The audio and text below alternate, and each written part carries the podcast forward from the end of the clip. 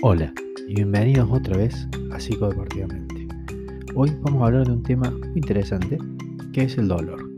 No importa qué tan grandes seamos o cuánto nos guste un determinado deporte o si las condiciones son o no son las apropiadas.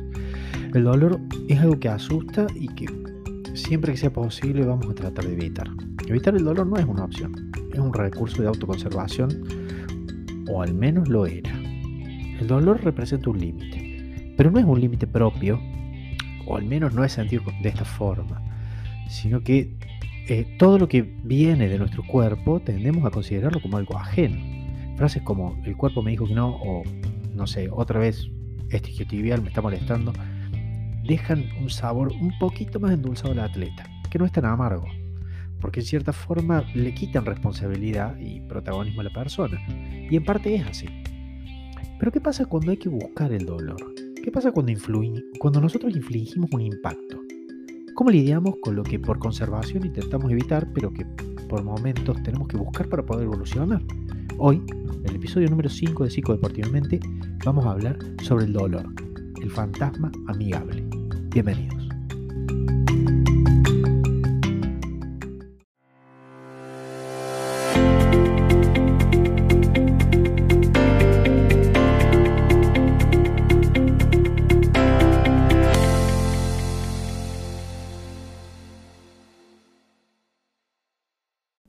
Creo que más allá de todo lo planteado, tenemos que coincidir en algo. Y es que el dolor es un tema que hasta les diría es un tema tabú. Em, hace tiempo que vengo trabajando con el dolor de algunos atletas, de algunos deportistas, como algunos logran sobrellevarlo, como algunos em, logran grandes cosas a partir del dolor y como otros parecen que se quedaran el tiempo ahí, ¿no? Se quedaran ahí donde, donde empezó a surgir eso como eh, una bisagra en la que se trabó la puerta y no, no podemos abrir más.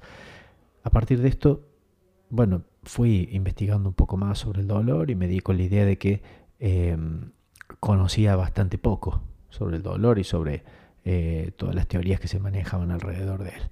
¿sí? Eh, entonces, creo que una buena apertura para este episodio sería hablar sobre qué es el dolor y ver algunas consideraciones básicas y me interesaría poner algunos, algunos esquemas de ejemplo.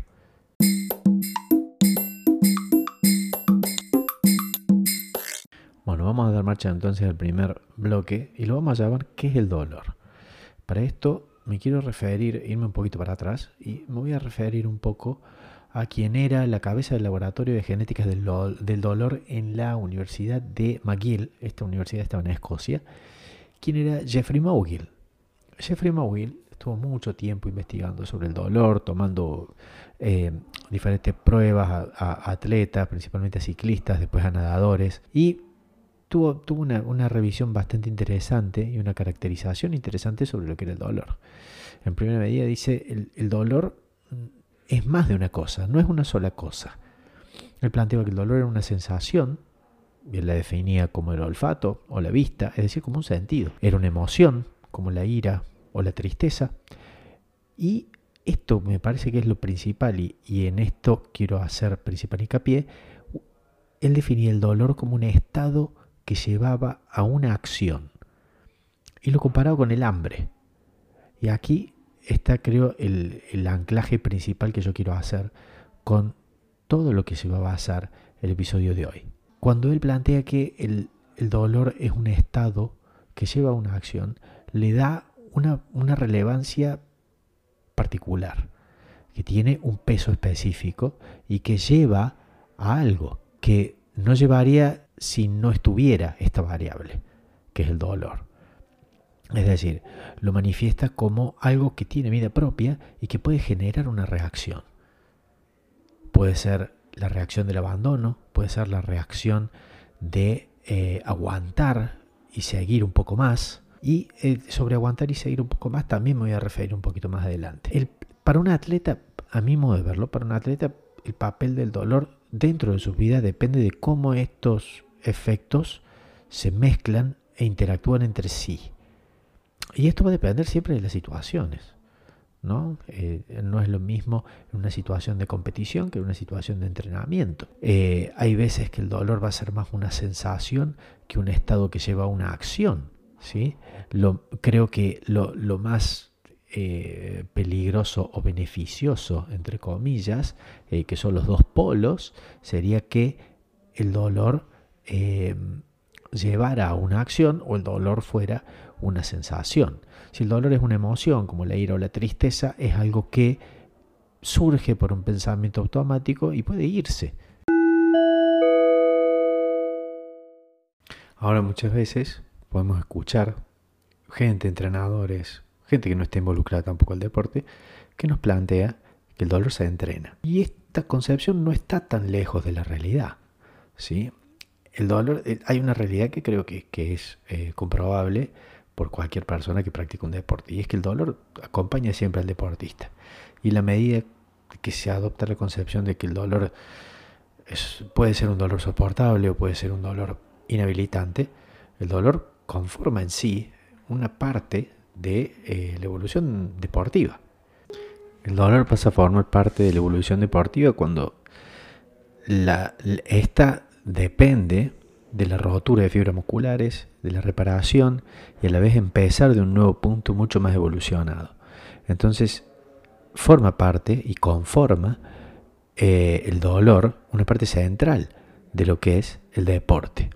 Ahora bien, tenemos la evolución deportiva normal y después tenemos las pruebas de resistencia que ya son eh, otro tipo eh, de dolor emergente. ¿No? Eh, quizás un dolor con una mayor característica de autoinfligido, con, con, una, con una variante quizás si se quiere casi incomprensible para algunas personas, pero de esto vamos a hablar un poco más adelante cuando eh, planteemos algunas de las pruebas eh, de mayor envergadura en lo que tiene que ver a despliegue de compromiso fisiológico. Ahora bien, creo que tenemos que dejar algo eh, por demás claro. Eh, y esto radica en que eh, el dolor se entrena. ¿sí? cuando nosotros corremos una carrera de montaña en la que tenemos una participación que conocemos por planificación, que vamos a tener que afrontar una, un largo trayecto de noche, un largo trayecto con frío, con eh, una determinada eh, variabilidad climática, sea calor, frío, como sea, nosotros tenemos que entrenar esto. Lo vamos a entrenar. ¿Cómo lo vamos a entrenar? Participando o llevando a cabo eh, circuitos que tengan esa característica principal. ¿no?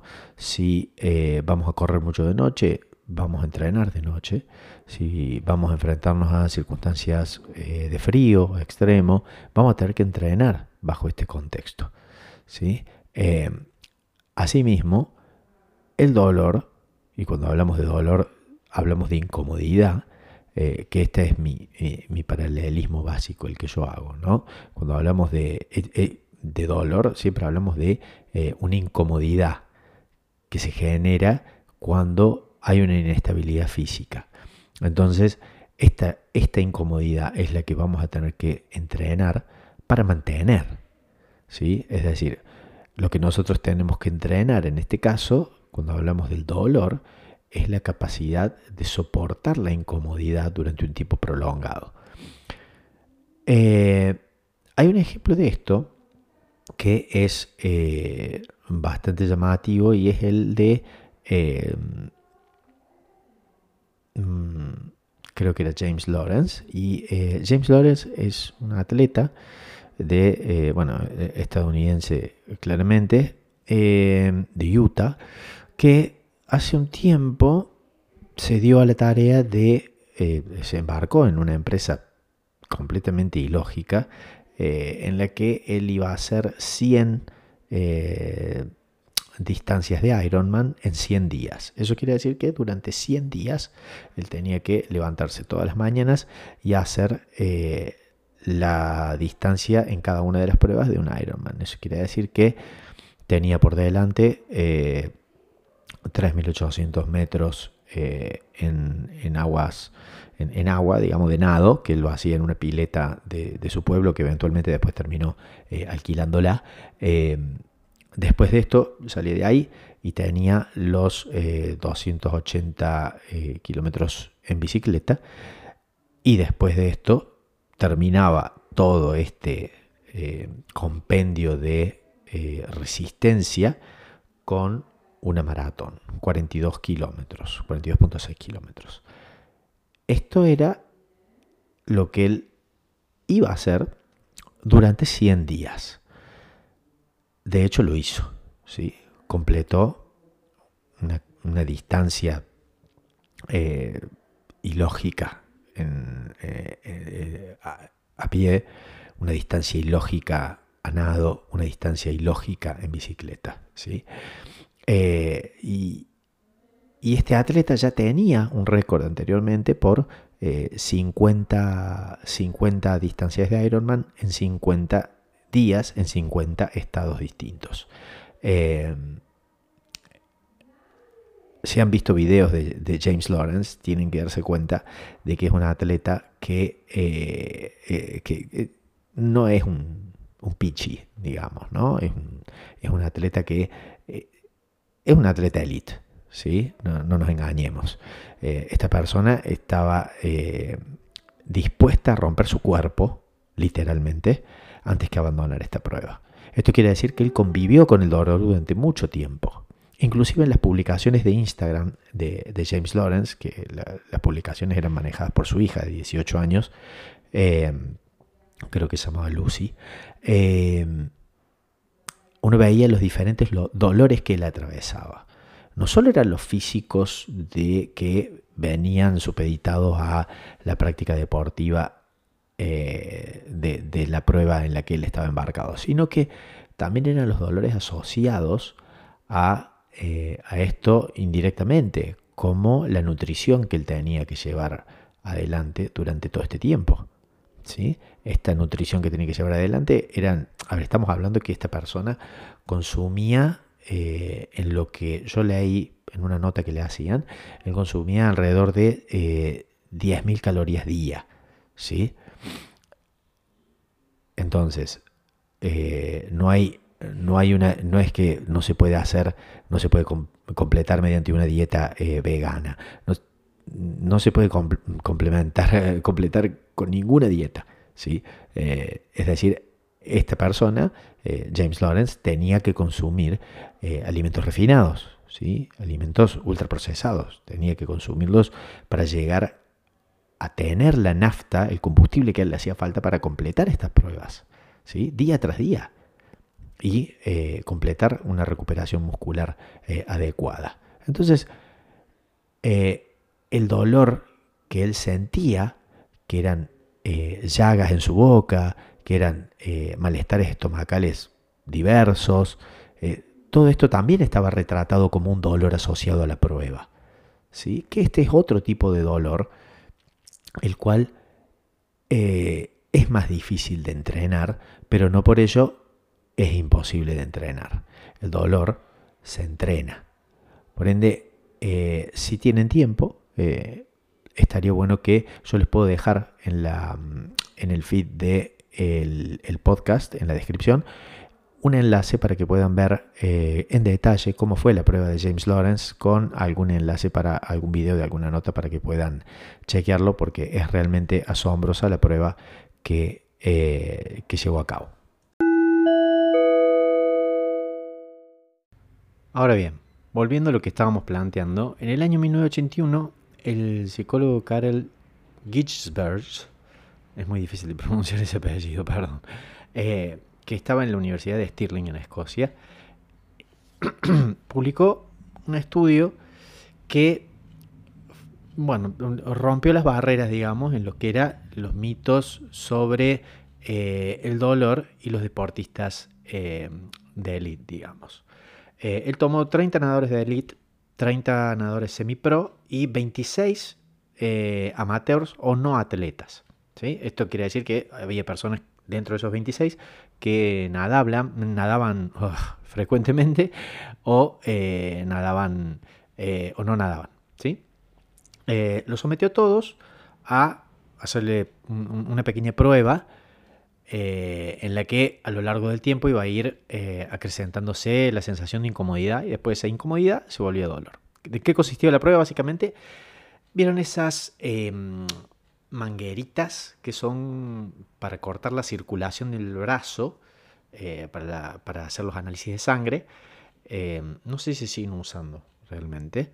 Pero bueno, esas mangueritas, el, este, eh, Karel lo que hacía era cortarles la circulación del brazo y hacer que eh, contrajeran eh, los puños, ¿no? apretando y soltando, apretando y soltando, y a partir de ahí ver a, las cuantas veces, cuántas repeticiones tomaba que el deportista, el semiprofesional o el amateur pudiera identificarlo como doloroso. A partir de esto, él hace una definición que es bastante interesante, que es la del umbral de dolor. El umbral de dolor, él lo define como la cantidad de contracciones que, hacen falta para producir la sensación reconocida como dolor, más que disconfort. ¿sí? Y en esto es donde la, línea queda muy delgada, ¿sí? porque hay que también eh, generar un patrón de identificación de esto, ¿no? De decir, bueno, hasta dónde es incomodidad y a dónde pasa a ser eh, dolor. Bueno, eh, la tolerancia al dolor entonces fue definida por eh, como el número total de contracciones antes de que el deportista decidiera abandonar, deportista semiprofesional o amateur, decidiera abandonar. ¿sí? Entonces, la tolerancia al dolor es el número total de contracciones antes de que el sujeto decida abandonar. Y el umbral de dolor, acuérdense que eran las contracciones necesarias para producir una sensación reconocida como dolor, que era más que, el, que la incomodidad. Sabiendo solo la primera parte, que es nada más, que es únicamente descriptiva, ¿no? Podemos pensar esto de la siguiente manera. ¿Por qué alguien propondría, alguien como Karel por supuesto, propondría un estudio a tal escala con estas variables y con esta población? Esto es eh, realmente útil de pensar. ¿De qué sirve que un científico proponga un estudio con estas variables, pero no solo con estas variables, sino con esta población? ¿A dónde quería, que, a dónde quería llegar Karel Kirchberg con esto? Bueno, lo, primero que él descubre con esto es que el umbral de dolor, y cuidado con esto, porque este es esto es uno de los hallazgos, creo yo, más interesantes del estudio eh, de Karel, y es que el umbral de dolor era el mismo, ¿sí? En los tres grupos. Esto quiere decir que si hacemos una recapitulación a lo que veníamos hablando, las contracciones que eran necesarias para eh, comenzar a sentir dolor, que era distinguible de eh, la incomodidad, eran alrededor de 50 contracciones y eran la misma cantidad para los tres grupos. Es decir, que una persona que eh, era deportista profesional. Otra persona que nadaba frecuentemente. Y otra persona que a veces nadaba y a veces no. Era, percibían el umbral de dolor de la misma manera. Es decir, que algo dejaba de ser incómodo y pasaba a ser doloroso bajo el mismo esfuerzo y en el mismo tiempo. Ahora, perdón, la segunda parte, y que también es muy importante e interesante, es que los atletas de élite no son inmunes al dolor. Es decir, los atletas de élite sienten el dolor de la misma forma que lo sienten las demás personas. Es decir, un atleta semiprofesional o un atleta amateur. Después, había diferencias significativas en la tolerancia. Es decir, vamos a ver esto. Quiero que recapitulemos porque son muchos los, los aspectos a considerar de este estudio. El primero es que el umbral de, de dolor era el mismo en los tres grupos. Lo segundo era que los deportistas élite sentían el dolor de la misma manera que eh, cualquier, otro, eh, cualquier otro sujeto. Y tercero, que había diferencias significativas en la tolerancia al dolor. ¿Cómo sería esto? Los nadadores de élite seguían y seguían y seguían y seguían contrayendo sus puños hasta las 132 contracciones. Los nadadores semiprofesionales, 89 contracciones. Y los no atletas o amateurs, 70 contracciones.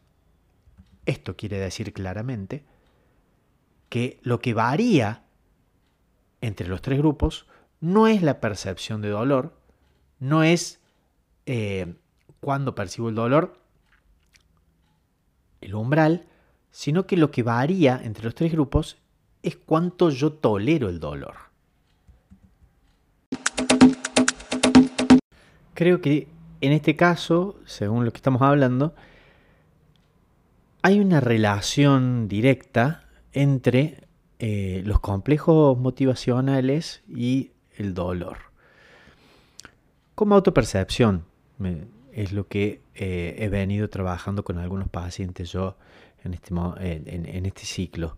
Porque em, creo que, bajo mi punto de vista, el dolor puede ser una circunstancia eh, altamente, altamente motivante para, para, un, para un deportista eh, bien entrenado y, y con, buen rendimiento. Eh, y creo que de ahí viene una distinción particular entre el, entre el dolor como, eh, como algo con doble interpretación, ¿no? Que sería eh, una interpretación, sería esto me duele, em, esto me duele porque estoy exigiéndome, y eh, la otra interpretación sería esto me duele, tengo que parar. Entonces,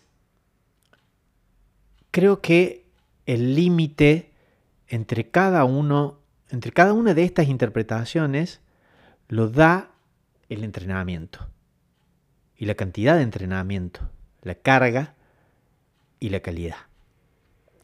Em, esto viene a colación de que hay otro estudio en el que eh, se intentaba testear cuándo era que, eh, en este caso eran nadadores de élite, tenían mayor tolerancia al dolor. Y la tolerancia al dolor aumentaba y se incrementaba en todos los, nadadores eh, de élite, pero estamos hablando de prácticamente el 100%, se incrementaba en las épocas de competición. En Estados Unidos las competiciones en lo que sería em, em, natación, eh, están divididas por bloque y em, hay competencias en, algunos bloques del año, digamos. Entonces, eh, esos son los meses de competencia. Y en estos meses, la tolerancia al dolor era muchísimo más grande que en los meses que estaban destinados a receso o em, a, periodizaciones de transición o, demás. Entonces, fíjense cómo en, en atletas elite el dolor juega un papel fundamental en el desempeño. Ahora creo que es el momento de que, de hacer referencia a un caso que es el caso de eh, la corredora de ultradistancia de montaña eh, Courtney Walter, no sé si la conocen, em, ganadora de la, de la Ultra Trail du Mont Blanc, eh, la ganadora indiscutida de eh, las eh, dos. Mm, ah, hay una prueba que se llama Big Dog's Backyard en Estados Unidos y es la, hermana, digamos, de la Barclay Marathons. Y em, es la, carrera que eh, es en un circuito out and back, se llama.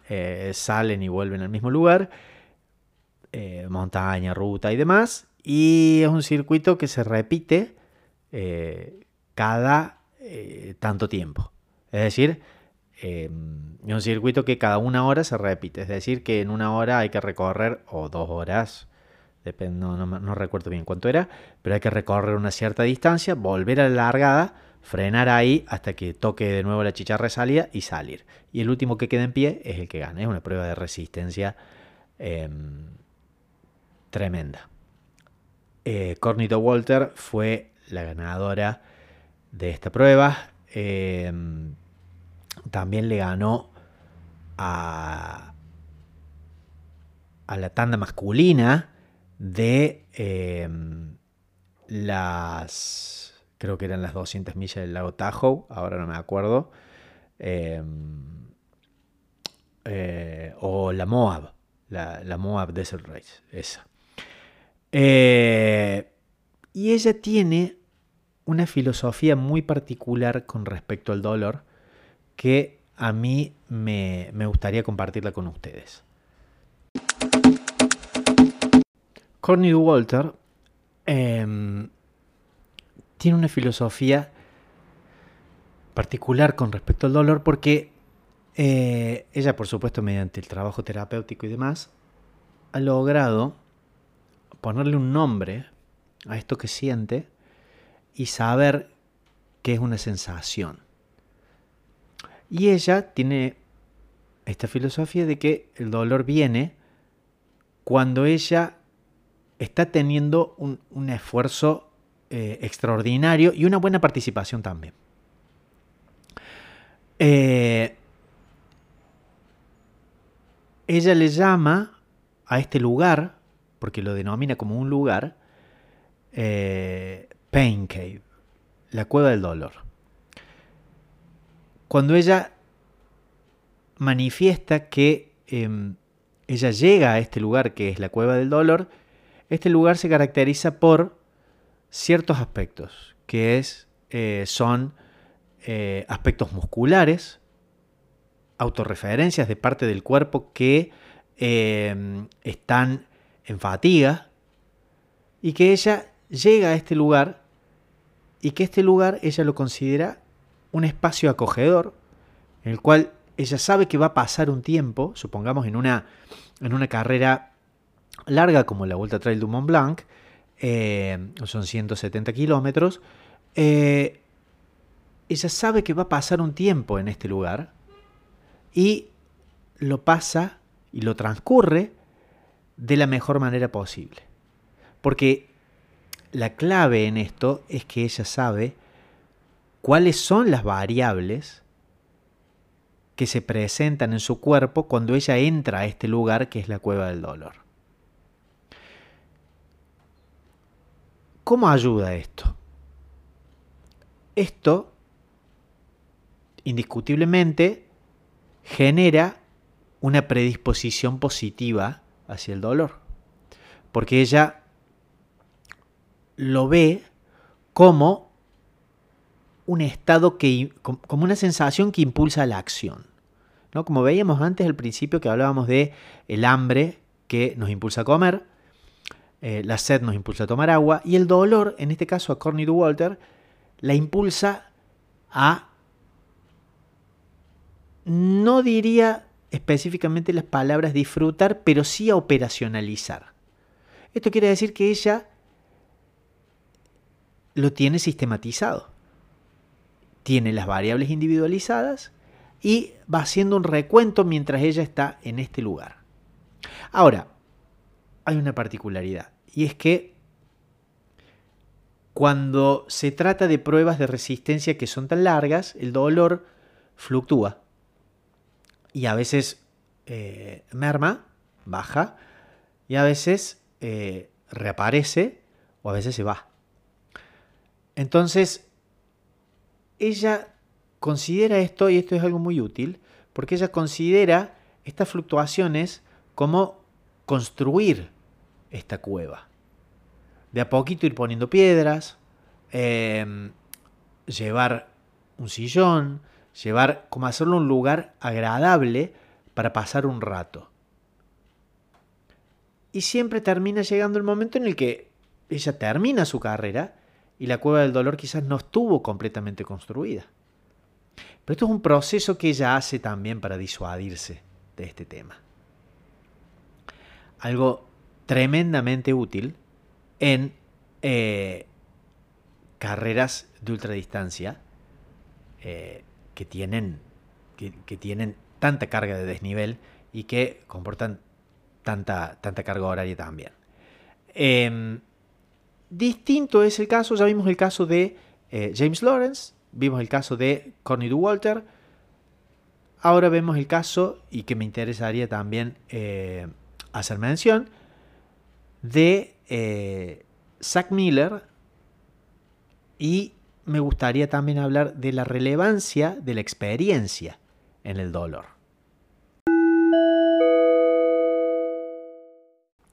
El caso de Zack Miller, eh, quien es un corredor de ultradistancia también estadounidense, eh, actualmente viviendo una vida nómade y entrenando en algunos lugares emblemáticos para, entrenar eh, ultradistancia de montaña, eh, como ser Flagstaff o bueno, Arizona en su totalidad, o eh, algunos de los pueblos como Leadville y, otros más, donde se corre la Leadville 100.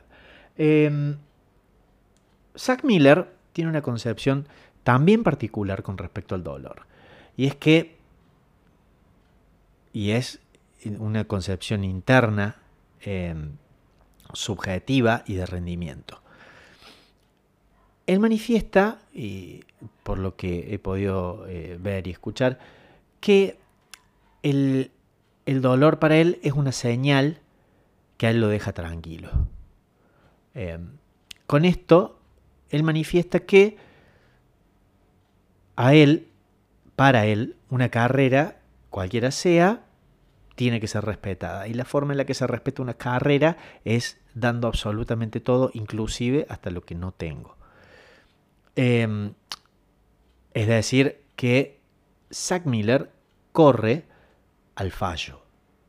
Esto quiere decir que entrega absolutamente todo, esté listo o no esté listo, haya tenido una buena semana o no haya tenido una buena semana, por ende cuenta con algunos DNF, cuenta con muchas victorias y esto lo hace, esto hace al dolor eh, psicológicamente tranquilizante para él. Esto quiere decir que le da la pauta de que no existe un arrepentimiento post carrera. Es decir, podría haberlo hecho mejor. Podría haber dado un poco más. Me dejé algo. Zack Miller corre con lo que tiene. Y lo que tiene es mucho. Entonces, él experimenta el dolor y el dolor le hace sentir que está dejando todo lo que tiene.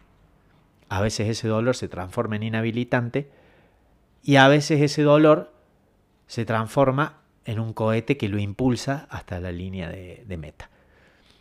Esta es otra percepción más del dolor que me parecía importante remarcar en contraposición o en colaboración también con la de Corny Walter, ¿no? porque son concepciones del dolor que eh, asisten. ¿sí? Y de cierta forma creo que eh, ambas, cada una a su manera, pero asisten al deportista.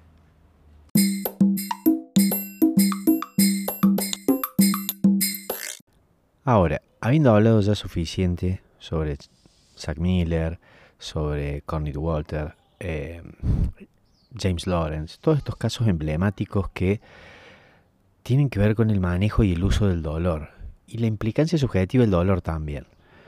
Em, luego de haber hecho esto, yo em, creo que cometí un error en el que propuse que estaría bueno hablar de la relevancia de la experiencia en, el manejo del dolor. Es decir, si son una variable que eh, son dos variables que van juntas.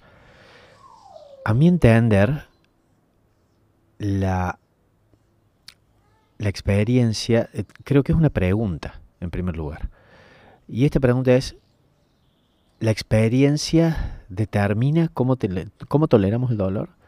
Es decir, si, si yo conozco una determinada situación, practico una determinada situación, la vivo, tengo más eh, elementos de donde recolectar para eh, agarrarme e interpretar el dolor de una determinada manera.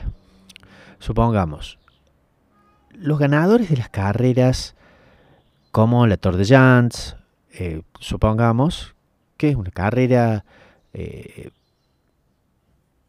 que la distancia, la distancia madre cuenta con unos 360 kilómetros, ¿no? Divididos eh, no en etapas, sino que es non-stop. Y tenemos, hay algunos campamentos en el medio donde se puede pasar algunas horitas durmiendo. Tomemos el caso de eh, quien ganó esta carrera cuatro veces seguidas, que es Silvia Trigueros Garrote. Eh, Silvia Trigueros Garrote no es una persona joven.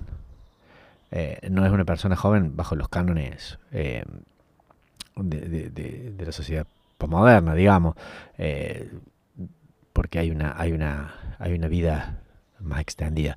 Pero Silvia Trigueros Garrote es una deportista que, no es, eh, que no tiene 25 años. Quien también ganó esta carrera casualmente fue eh, Luca Papi. Y Luca Papi es un atleta que no es para nada joven.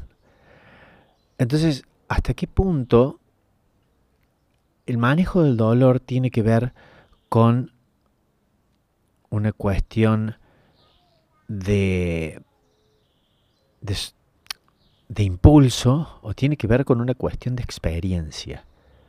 ¿no? Saber gestionar, tener un arduo conocimiento del cuerpo, saber hacia dónde nos impulsa el dolor y qué nos está diciendo y cuándo tenemos que parar, em, creo que ahí está la clave.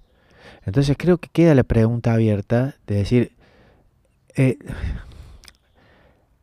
¿Hay una relación entre experiencia y manejo del dolor? Es decir, eh, mientras más experiencia tengo en el campo del, entrenamiento y del manejo de adversidades y de conocimiento de mi cuerpo y, de lo que implica subjetivamente la instancia de dolor y, de desafíos contextuales para mí, puedo yo tener una visión más eh, holística y benévola, entre comillas, podría ser, del dolor.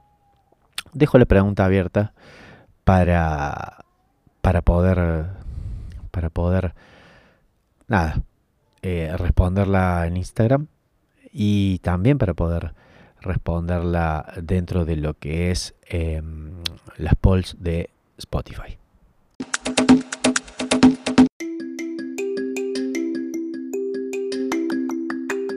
Así es como llegamos al final de otro episodio de Psicodeportivamente, el número 5. Con esto terminamos el año. Ha sido un año lleno de sorpresas. Por mi parte, deportivamente, eh, volví a correr ultradistancia en montaña, que me dejó un muy buen sabor de boca, preparándome ya para los objetivos grandes del año que viene. Este fin de año tratemos de eh, nada, tener en cuenta todas las cosas que pudimos hacer, lo que se nos permitió y esperemos que el año que viene tengamos un mejor despliegue dentro de lo que es el mapa de eh, la pandemia.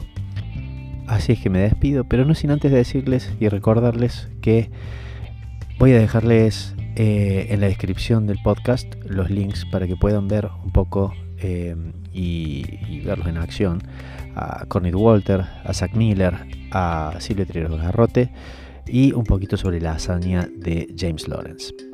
Pueden encontrarme en Instagram como cidep.rafaelagüero, eh, donde ahí bueno, exploramos un poco más sobre estas temáticas y se vuelve un canal de interacción mucho más importante con todos ustedes. Muchas gracias y espero que terminen muy bien este año.